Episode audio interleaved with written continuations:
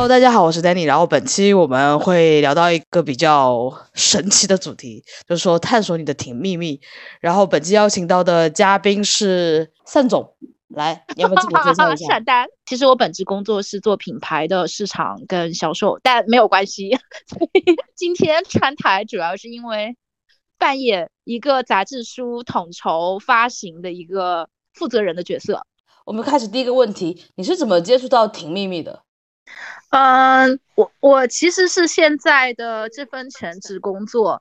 我刚进这家公司的时候，正好是因为他们都是台湾人开的公司，然后很多资源都是在一起，然后正好是我好像刚入职没有一个月吧，然后我就被突然告知说，TST 在某个城市的一个酒店里面做了一个展会招商。类似的活动不只是有我们公司的品牌，还有很多很多可能知名企业也会参加，所以大家前期可能还花了蛮多时间，比如说你要准备要展出什么商品了啦，然后你要准备怎么去介绍你的商品，呃，还要设计那个展位是怎么样的。因为我以前是在 Four A 广公司工作嘛，那因为都服务的是跨国公司，所以我们是按照以往的工作的经验就准备好所有的，就有点像。线下的路演啊，或者线下的 pop up 这种要求对自己来的，但是当时一到现场，因为有专门的搭建或者呃，我们有专门同事帮忙先做好了嘛。当时我一进去我就有点惊呆了，就是跟我想象当中的一个在酒店里面做展览展会形式还差异挺大的，就是它还有个舞台。对，就通常我们来说，啊，你在酒店里面就有点像是，可能我参加比较多。如果在酒店里面的话，就是那种教育展会的形式嘛，大家都是各各个摊位，就就比较正常。但是在那边我就看到，哎，搭了一个很大的一个梯形舞台。震惊的部分哦，就一开始可能比较正常，就陆陆续续的有很多人就进场嘛，然后进场就在各个摊位轮，就是。就是转来转去，然后也有人就过来啊问你，哎，这是什么东西啊？然后呃还有人找我去拍视频，就是说，哎，你能不能给我拍个呃视频，介绍这个产品是怎么样的？当时我可能一开始的时候，我觉得，哎，你录我就是我给你介绍产品啊，呃，这个应该没有问题吧？但是后来我觉得后后想想还是挺害怕的，因为。我后来加了这位人的那个微信之后，我会发现他是他也是微商对吧？对，然后那天还挺很诡异，他就说，因为那个时候四五年前，一个人的微信好像最多只能加五千个粉丝好友，对吧？已经没有限制了吗？呃，好像是可以最多加两万还是多少，忘记了。这么多，OK。对，然后那个时候他就突然跟我说。呃，我觉得我有点受宠若惊。他说啊，那个正好我昨天刚删掉一个人，所以空出来一个名额才能让你扫我。因为我在想说，那我加一个呃，就是什么什么的总嘛，那他总能帮我们去做一些销售。然后当时他跟我说啊，我我我正好就已经五千个已经满了，我删掉一个，然后你你你很幸运。呃，然后当时我就惊呆了，我说，呃，一个人怎么能够有四千九百九十九个人的粉丝好友呢？很不可思议，对不对？我觉得一看就是干销售的，这样让你加上去，你不会感觉就是荣誉的感觉吗？啊，对啊，就这么话术嘛。然后我觉得他还是蛮聪明的那种人，一听口音就是东北人嘛。啊，确实是。后来他还上台接受了颁奖，意思就是说他好像是东北区域的销冠。哇，对对对对，就是后来我才知道，因为他上台颁布什么什么奖的时候，我才知道嘛。那他蛮聪明的，意思就是说我为什么说他蛮聪明的？就他让我现场给他介绍呃商品，就是录这个视频的时候，基本上他听一遍就懂了，而且还能跟我做互动，所以我觉得这个人还真的是挺厉害。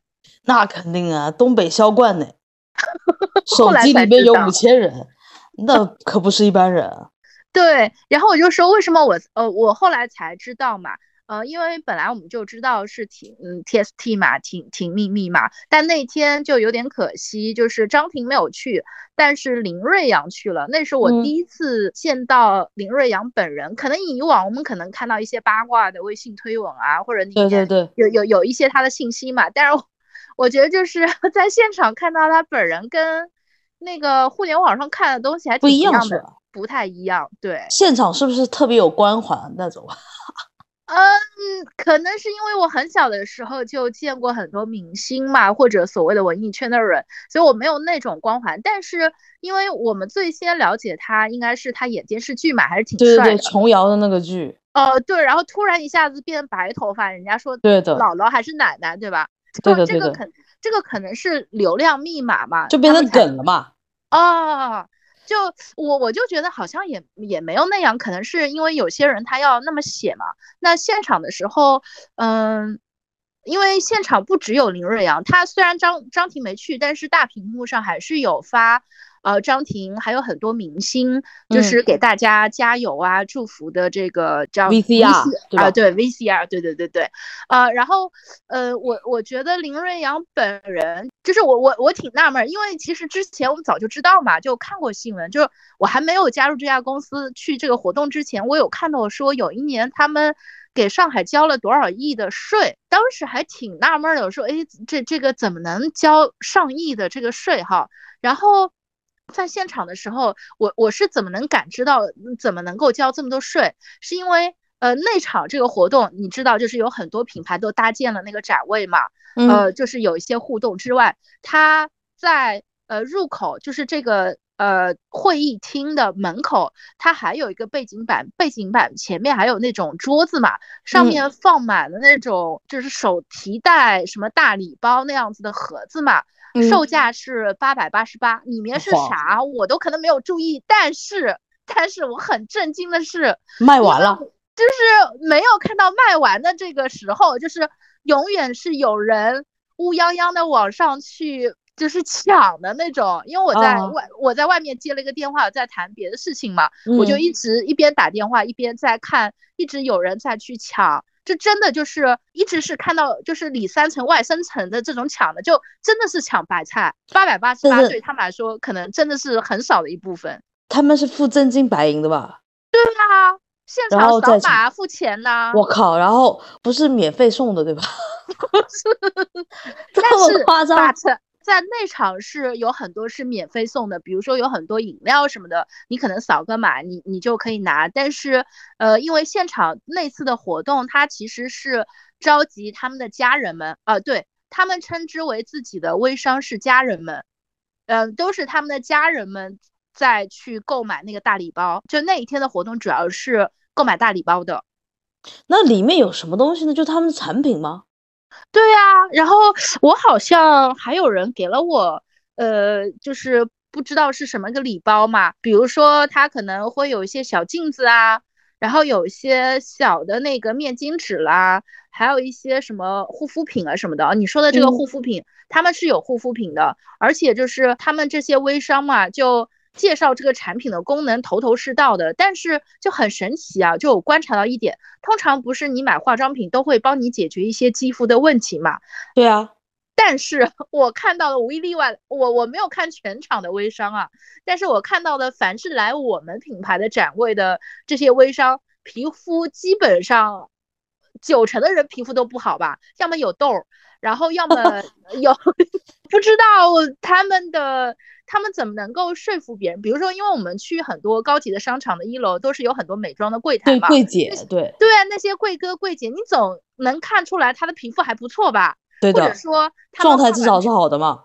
对，但是我就意思说，我在现场看到所有卖挺秘密护肤产品的这些微商或者微商的老板们，没有一个皮肤好的，所以我就不知道他们怎么能卖的。对不起。对，然后还关键还有个问题哦。嗯，你就是呃，因为我是八零后、八五后嘛，我们小时候好像有一段时间就就也是嘛，因为我我们家是那个呃，就是地方的小县城嘛，呃，有一些可能流行的东西，当然就是八十年代那种或者九十年代初什么头顶大锅那个事情我没有经历过，但是我记得好像是在呃两千年左右。呃，也会卖一些，就是戴在脖子里面，记得有印象吗？就是好像有点磁力还是什么？哦哦哦哦，那种那种我知道我知道，还有戴在脖子里面那种项圈什么的。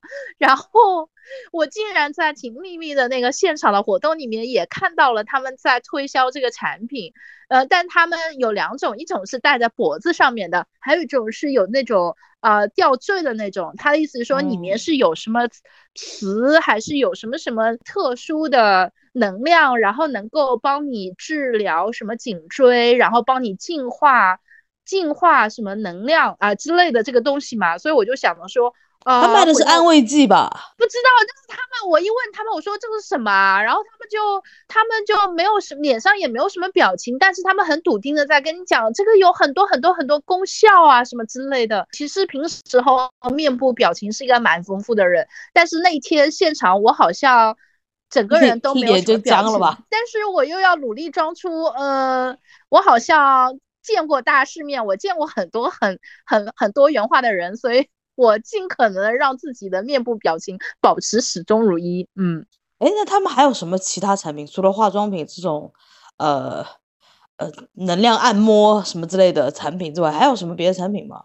他们还有那种，就是记得就是我们小时候喝那个雀巢的速溶咖啡嘛，一袋一袋的那种，对不对？就竖条状的那种，他们。他们他们是有卖那种类似于可能什么酵素啊什么什么排毒的东西。我打开他们网站，我发现他们网站还有卖什么生活用品。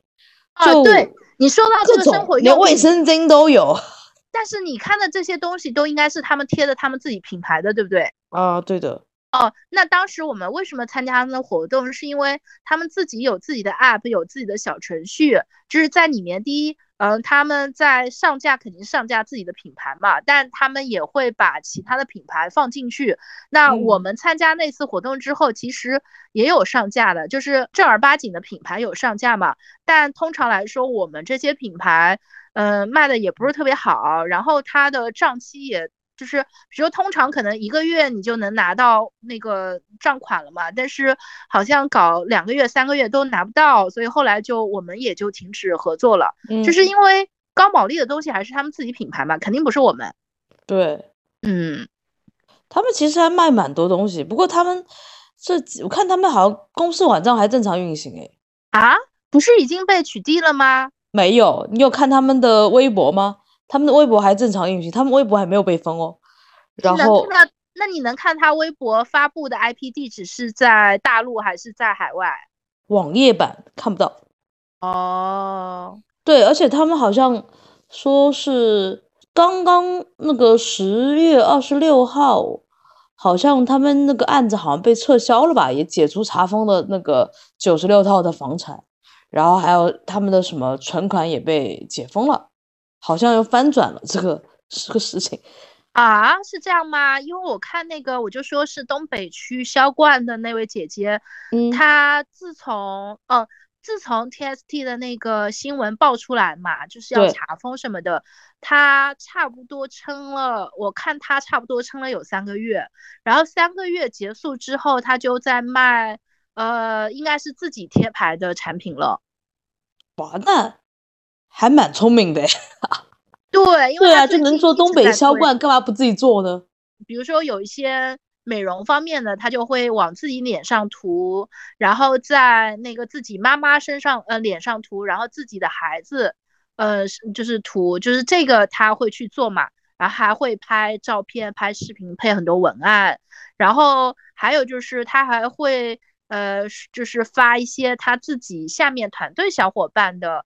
嗯，就是怎么去做地推产品，比如说他可能会就在路边去找一些呃年纪大的爷爷奶奶，然后帮他们去抹，比如说什么去疼痛的膏膏药了，或者涂的那个膏药之类的。我我看到他一天在朋友圈里面发至少是几十几十条吧，就是你能看得到白天的情况之下，可能每隔半个小时就会发一条朋友圈的动态。那还是蛮厉害的，对，要么就是自己自己家人，要么就是团队的。呃，当然我还看到他，呃，去比如说去香港团建，就是跟几个自己团队的呃，就是销冠也好，或者就是什么董事长也好，一起去香港兰桂坊啊，什么迪士尼啊之类的。对，而且我觉得他们 TST 的话也是蛮厉害，他不是在前滩一直有一一栋那个公司楼嘛？我记得每次去都会看到 TST。他们真的是，就我就说，我就说嘛，林瑞阳是蛮厉害的，基本上到现场他就会给大家吆喝嘛，说，呃，家人们怎么怎么怎么样，我们卖这个产品不是为了，不是只是为了自己，我还为了自己的家人，为了自己的朋友，讲的都是一个。大家庭的概念，他说他自称为自己是大哥，嗯，他是所有人的大哥，林大哥嘛，对吧？对。然后，但是我有观察，就是说他在现场的时候，就是当然还会表演。那天特别恐怖，是呃，基本上邀请的呃台企的这些品牌的老总嘛，或者就是说，不管是一把手还还是二把手的这些老板，嗯。然后林瑞阳在台上就是叫大家一起，呃，销冠和各个邀请过来参展的品牌的老板们一起上台，他一边唱一边邀请大家跳。我当时这么开心吗？对，然后当时我们老板看的就觉得呃，就是有点异常，然后他就立马。穿过人群，他就一直往后靠，然后就一直下台了。但是还有某些可能你知道的，比如说我举个例子，可能有一个箱包品牌，你在很多机场或者站都能看到嘛。那那个品牌的老板就留在了台子上，跟他一起跳，一一起唱，我就觉得很吓人。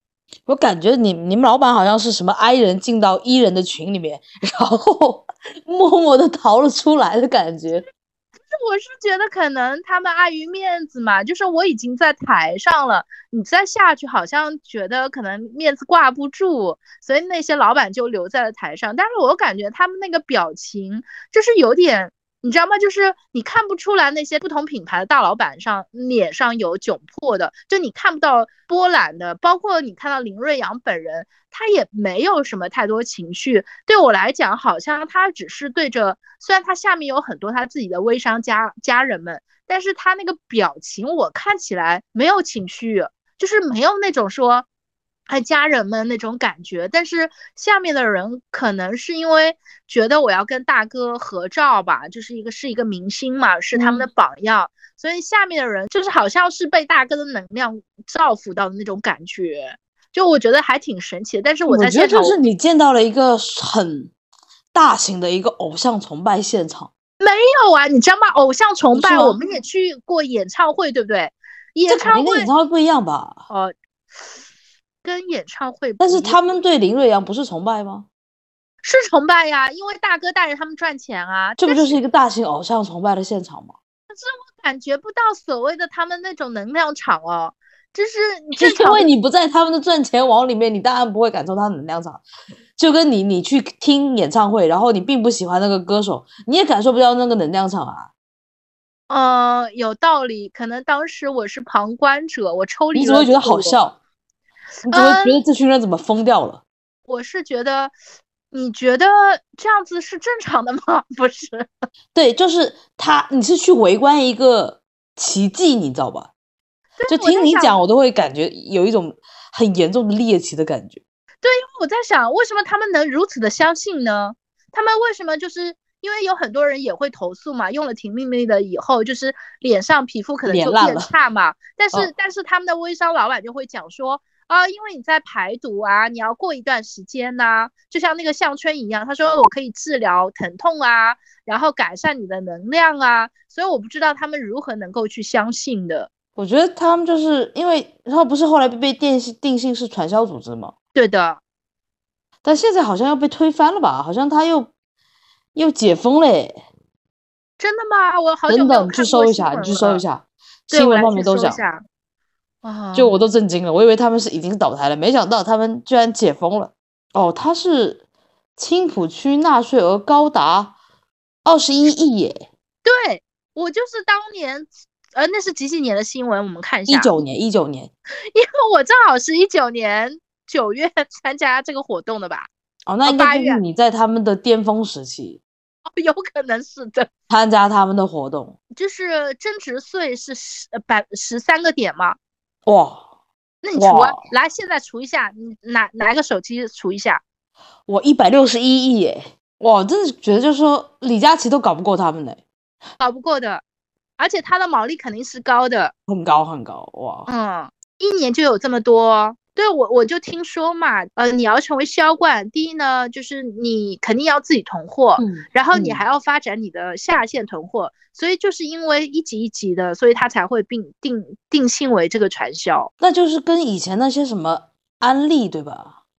嗯，对，安安利最早的时候是这样子的，但是说实话，安利的产品是没有特别大的问题，有些质量还是挺好的，但是甜蜜蜜的东西真的是很堪忧的。你觉得我们会不会得罪人？嗯，哦，对，好像是有点得罪 人他。们已经被放出来了，他们已经在出发了。这两年感觉好像微商，就大家不是很关注在微商了，因为为什么大家都关注在直播啊。呃，微商还是在的，微商一直在。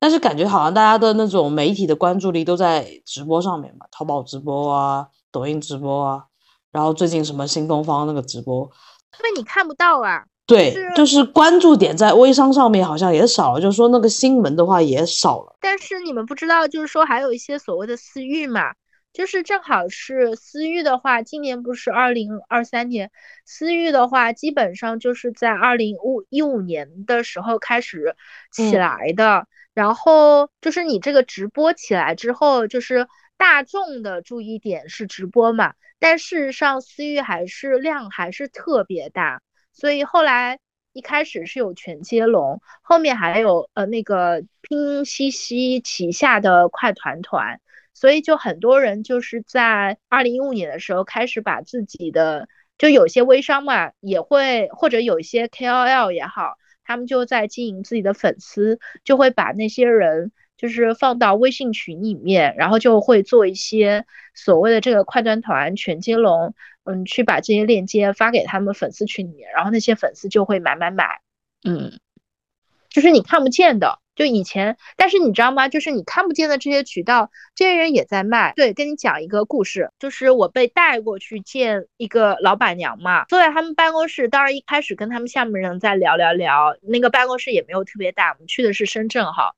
然后呢，后来真的见到老板娘本人，我觉得，哎，挺大大咧咧的，有点像男生，对吧？还有一头就是短发，是白，就是白发，就是真的是白发，不是染的。嗯，他就跟我们在讲，然后给我们切水果，一边一边吃水果，一边在谈这个具体的生意合作啊，什么产品啊、选品什么的。嗯，当然他对我们的产品也比较喜欢，后来还帮我们卖。但是后来我才会知道说，哇，这个老板娘也很厉害。当时二一年吧，我们我们认识的她，她刚创业，好像也就是疫情前后创业的。然后创业你看不见，就是一年的流水也十几呃将近十个亿，就是卖东西啊，就是在他自己的社群里面卖东西啊。那后来我才知道说，这个老板也没那么简单的。这个老板当年是在深圳做呃园艺，然嗯后卖兰花。啊，兰花啊，就是那种当年那个炒兰花，对不对？哦，是啊，就是最近兰花不是还是很贵嘛？哦，对对对，据据说之前前面好像有一个活动是比王一博和他旁边的兰花，好像那盘那盆兰花是五百万还是多少多少多少钱啊之类的，反正我看到一个新闻，所以就是联系在一起嘛，就是兰花种植这个行业还是蛮蛮发达的。那位白发的老板娘本人，她之前就是做园艺，然后种兰花，但是她的发家不只是。呃，做园艺那个种兰花嘛，当年她说她很彪悍，就是有几几个地头蛇嘛，因为深圳那个时候刚发展的时候，就是各种样的人都有嘛。嗯，那他说，呃，那有一段时间就是有那种地头蛇还是什么的人，可能去他们的那个园子里面，就是或者在他们土地上闹事嘛。他说他年轻的时候，反正就是那种。途径嘛，就是很很厉害的，呃，然后后来就正好遇到她现在老公，她现在老公其实是部队的，她老公看到，哎，怎么有一个女生这么对吧，这么有胆魄什么的，就就一来二去就就熟了，反正他们就结婚了嘛。那当然他还从事他自己的行业，因为他是做跟园艺啊种植有关的，所以后来他自己创业的时候，一开始就是先做那个生鲜做起的，后来慢慢慢慢慢才做大，会会卖各种各样的东西。他们也是通过比如说自己身边的家人朋友，然后他们主要的客人都是有。有孩子的就是家庭的男的女的，嗯，会注意养生啊，然后每天比如说吃的喝的品质还不错，这样子的老板一年能做十个亿或者十个亿以上，就每个人都挺神奇的，我觉得。都不是神奇的人好像做不了微商老板。整一个听下来都是从先从周围家人下手，然后再从他们扩张开，然后再往外面走。对啊，家人、同事、朋友。小区里面的人就是先从可能周围人下手，对的，他们还会有地推的，就跟婷咪咪是一样的，他们也会去不同的社区里面，比如说可能拿几个摊位支撑几个广告牌，然后去推销他们的东西，他们都有的，就是从微信群里面和那个在线下都有的。可不可以这样理解？私域其实跟传销其实也是蛮接近的。可能还是有点差异，传销它就是一级一级的嘛，传销它会有很强绑定的感觉，就是比如说你要成为什么总裁级或者董事长级，你一定要，比如说预先你要买二十万的货，还是说，嗯，你要一年还是一个季度你要完成多少的销售额，这是这是这样子，对不对？但是可能对于私域里面的状况来讲，它不一定要预充值。他就是凭你，你能卖多少，我可能赚的钱更多，这个样子。就是你得把你那个社交群做大。但是，呃，微商或者传销，它非常恐怖的一点就是，你肯定要预充值，而且你囤了这么多货，你肯定要卖。但私域就是你能卖一个你就赚一个，这个还是有嗯蛮大差异的。那有没有像就是私域的话，可不可以理解就像我们当时去年？搞的微信群团购，对，是不是就类似于这种什么那种团长啊，然后各种搞的小团购，然后这种就是一个私域。对的，那当然就是说那个时候正好因为那个时候导致了私域有一些壮大嘛，但相对来说它还是相对健康的，它就是一个你如果你的人寿够强，你的产品够好，你的折扣更。更优惠，那你就可以办更多钱。这理解就是说，他现在私域就等于说是一个，呃，还是等于说 B to C 嘛，在不同形态下。嗯，对的，你可以认为。只不过它是基于是在微信群里面。嗯，但就是国家其实也有在管控嘛，因为他们有可能也会卖假货，那那你卖假货就会危害人嘛。我觉得国国家比较 care 是怎么收这个税吧。呃，私域领域我觉得比较难收税吧。呃，能的，因为它每每一笔它都是在，呃，如果是自己研发，像比如说刚才我说的白发，呃，白发老板娘创立的这个私域，那因为它是有自己的小程序，那这个小程序它。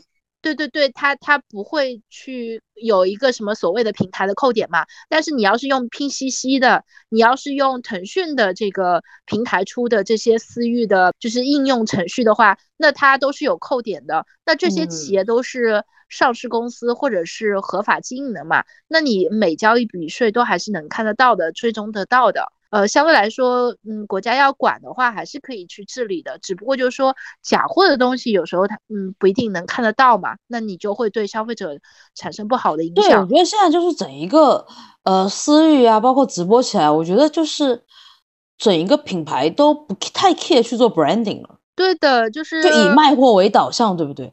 我觉得以前有什么 branding 呢？那你问没有没有直播没有私域的时候，大家品牌还是很在乎说做企业文化。怎么样去建立一个企业的形象？但感觉这几年就好像这些东西就被所有的销量，然后怎么卖货，全部给取代了。对啊，那我就问你啊，那你觉得提咪咪能卖一年能卖？呃，不是，它应该是不是一年缴的税吧？啊，那我就默认它一年能卖一百六十多个亿嘛。那一百六十多个亿的话，你觉得它有做 branding 吗？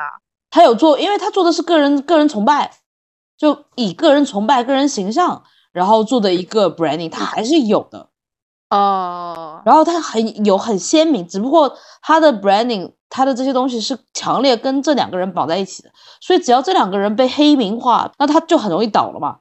但是比如说直播他们的很多的推的牌子，其实我根本看不到这些牌子的形象啊是什么，就他们面目模糊，你知道吗？这些品牌，但提秘密你还是印象很深刻啊。虽然你不知道他们在搞什么，但是你想要提秘密，你就知道是跟张庭啊、跟林瑞阳这两个人搞绑在一起的嘛。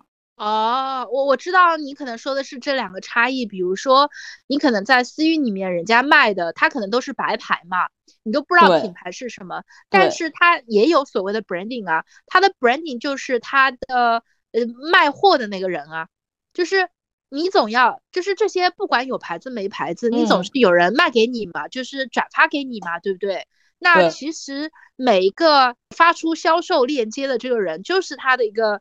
branding 啊，他在建立，因为他是用他的信任，用这个销售人员的这个呃人品或者口碑来去做一个背书啊，就是一个是被放大的明星嘛，明星名人效应嘛，还有一个就是以就有点像百万雄兵的这种人帮帮在做 branding，怎么讲就有点反而回到。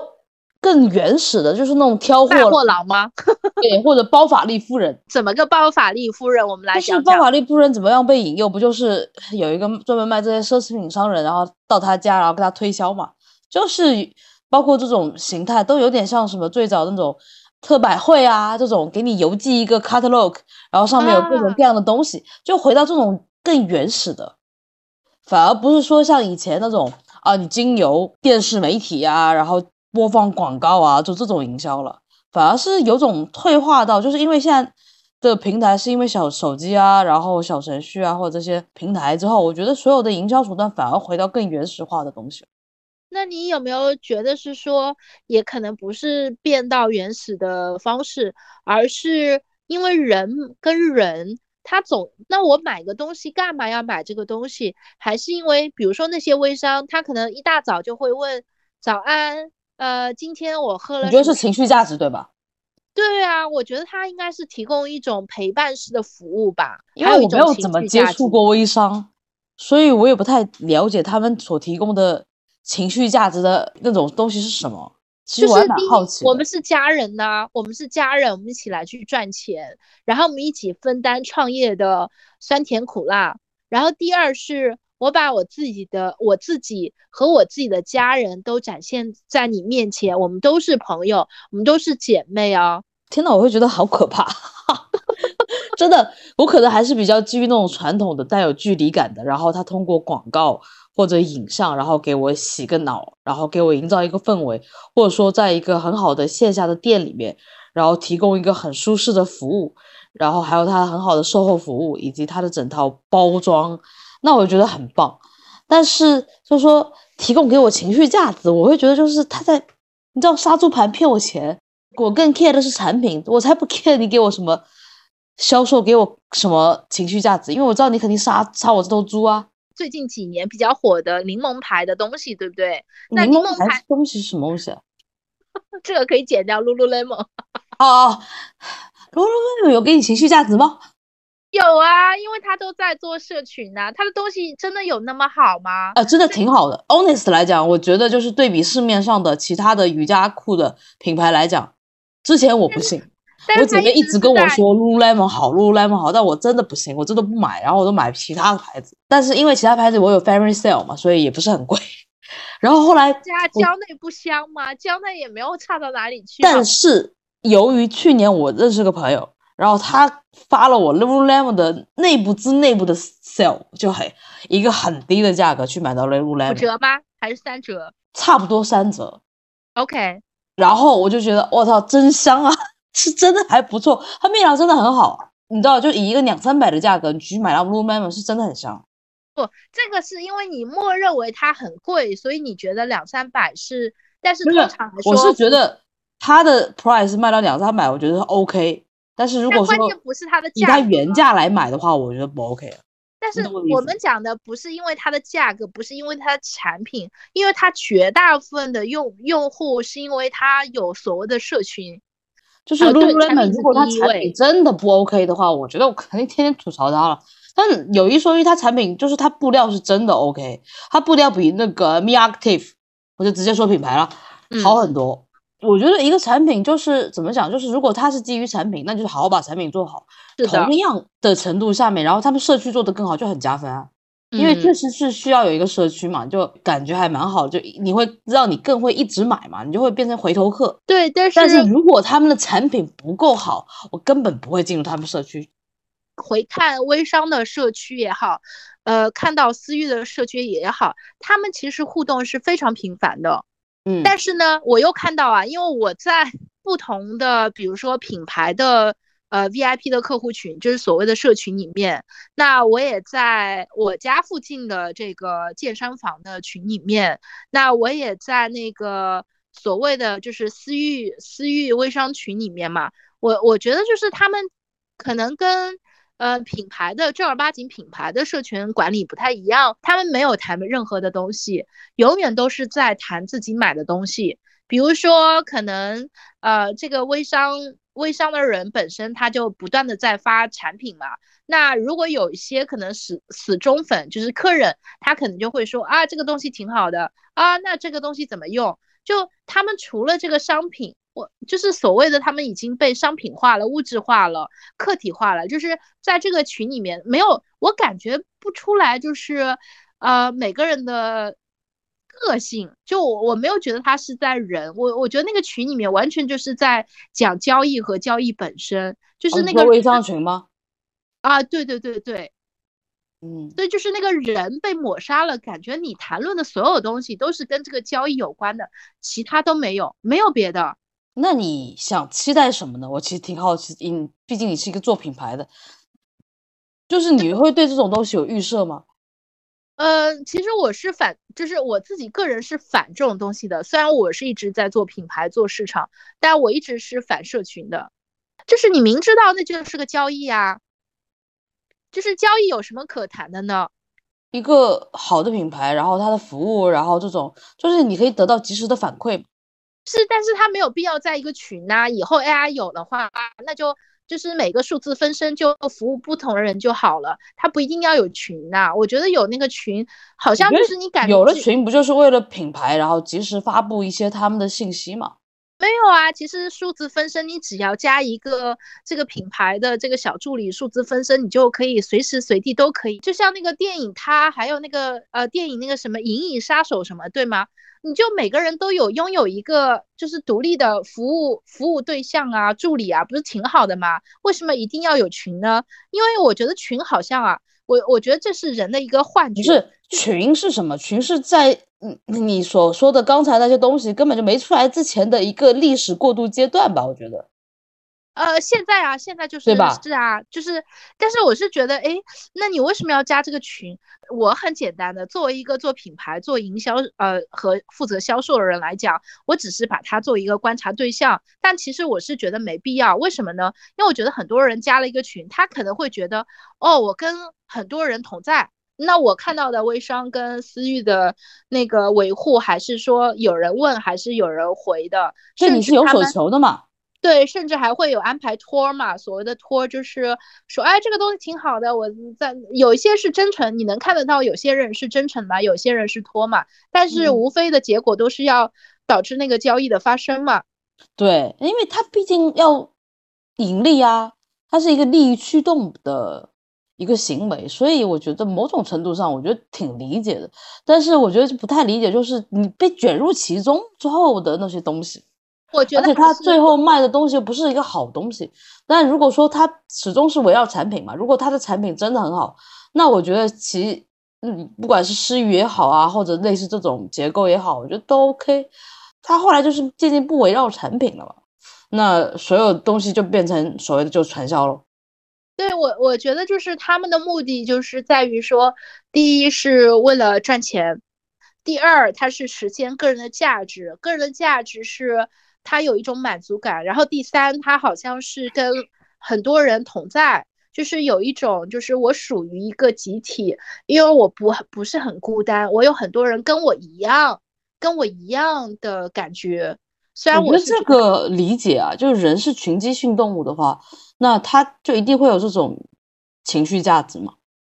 就是那种情绪的需求，对群体的情绪的需求。嗯，我觉得他们的渴望程度是蛮高的，对啊，不然他们也不会做这样的事情嘛。但但我自己看下来啊，就是但凡做微商的，就是刚进入做微商的，可能没有做到呃销冠的那些人，看起来其实经济条件很一般的，但是可能他们为了一个梦想。呃，为了实现上述我们讲的那三点，他可能还是会去一年可能花十万或者花二十万，先去啊买这个挺秘密的东西，然后他再努力的再去卖给更多人。他可能想分享，嗯，每个人都可以呃实现财富自由啊，每个人都可以成为家人啊，成为姐妹，就是他是带有这种驱动力的。肯定有啊，不然的话他不会做这件事情啊。这不就有点说，就其实有点像那种加盟商嘛。嗯，对，他是有压力也有动力，但嗯，但是这个就是，嗯，我只是说他们其实抱怀着一种要财富自由的这种梦想吧。但我也不知道，就是我感觉到他们其实眼神里面其实是有一种空洞感的。我就说为什么我当时在那边。第一，我是一个观察者，我可能没有太多的表情；还有一个就是，我可能把自己放在了跟他们，比如说我也想跟他们交流嘛，但我看他们眼神都很清澈，哎，啊，我不能用空洞了，就是我觉得他们眼眼神还是相对蛮单纯的。那么蛮单纯的状态，呃，还能贡献这么多的上亿的这个业绩的话，我觉得单纯才能被贡献这种吧。你像我们这种这么复杂的，你只能在那里看。你肯定不会买啊！你只要八百八买个福袋，在干嘛呢？对，然后我当时我现场就是我算了一下嘛，我就说，第一呢，你算了一下，他可能一年，我瞎说，他可能是有上百亿的这个营业额。那你要想想，那我一个人他最少要卖十万，对不对？因为你成为一个加盟商嘛，那你要算一下，他有多少个女性参参与到这个群体里面哦。但是不是只是女性啊？还有这个女性，因为她属于家庭嘛，因为她很多人，她不只是她，她可能就是已经成立了家庭，所以在她背后又有多少人？所以我当时我算了这个数字，我毛乎乎算这个数字，我觉得挺可怕的。我觉得你还忽视了一个，就是她是被看到的，你知道没有被看到那些 P to P 呀，然后一些小镇里面那种集资啊，对啊，那种更多，就这些是没有被报道过的。所以啊，我就觉得这个是很夸张的。我就想，哎，这么多女性都加入这样的群体，因为基本上清一色全部是女性，还有女性带着自己的小孩儿，呃，去现场的。我觉得另外一种是因为女性自己也想创业啊，只不过一因为现在的整个经济结构来讲，对女性，呃，特别是家庭主妇，然后她想去谋求一份职业或者为家庭创立，那这个本身就挺难的嘛。然后某种程度上，TST。它其实有点像五六十年代的美国那边，他搞的那种特美特百会啊，这种，它其实当时就是针对家庭主主妇来的吧？哦，那关键很相似，其实是东西如果好的话还行啊，那如果东西不好的话，那我就觉得，但我觉得它原始出动力是好的，就是说这些家庭主妇其实是想为家里赚钱的啊，是的。不过他没有很多的窗口，或者说其他的渠道去创业，或者说去。呃，找工作，那这个就给他们一个变相的一个出口吧。对我，我同意，一定程度上是这样子的。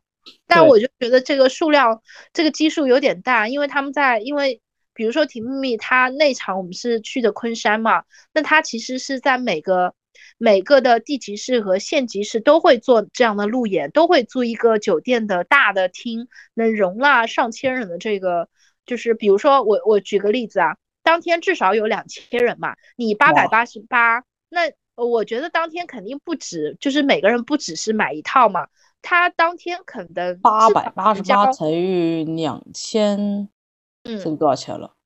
也要一百多万了，嗯，要一百七十多万了。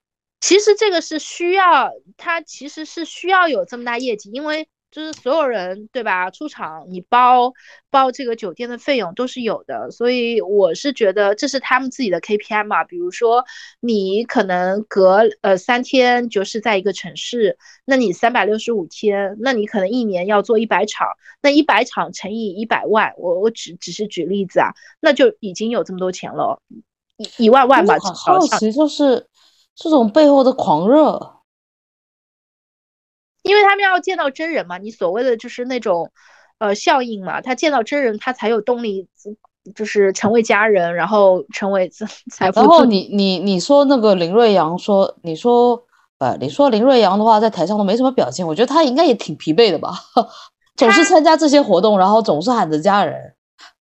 呃，他的表情在于说，就是那种是我看起来完全是 performance 嘛，就是完全是那种表演性质的嘛。但是他能够去跟台下的家人们互动，然后有抑扬顿挫，这个是完全没有问题的。但是我我没有感受到那种真诚了，呃，真诚跟表演式的还是嗯差异蛮大，可能也是绝大部分的呃大众他分不清楚哪些是表演，哪些是真诚流露吧。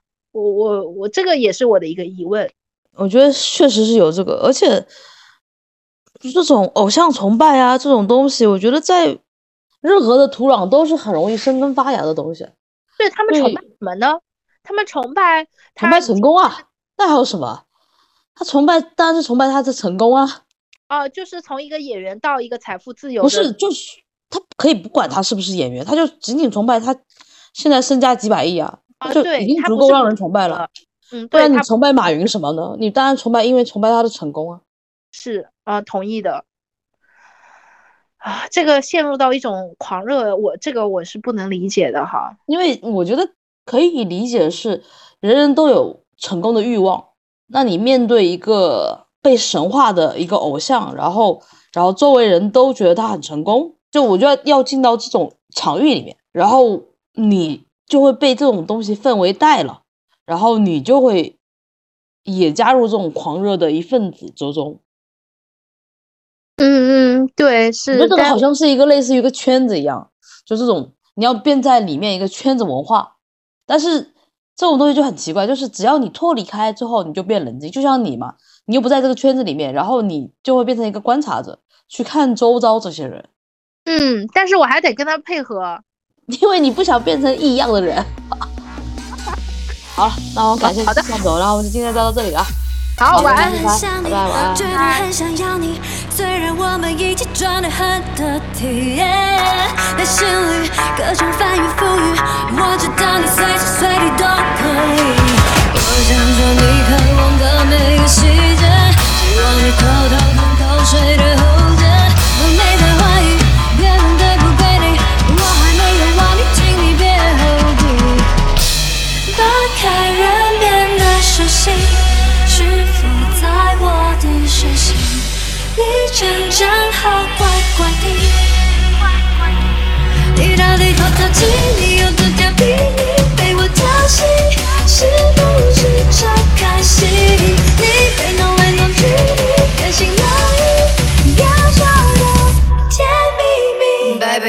Piece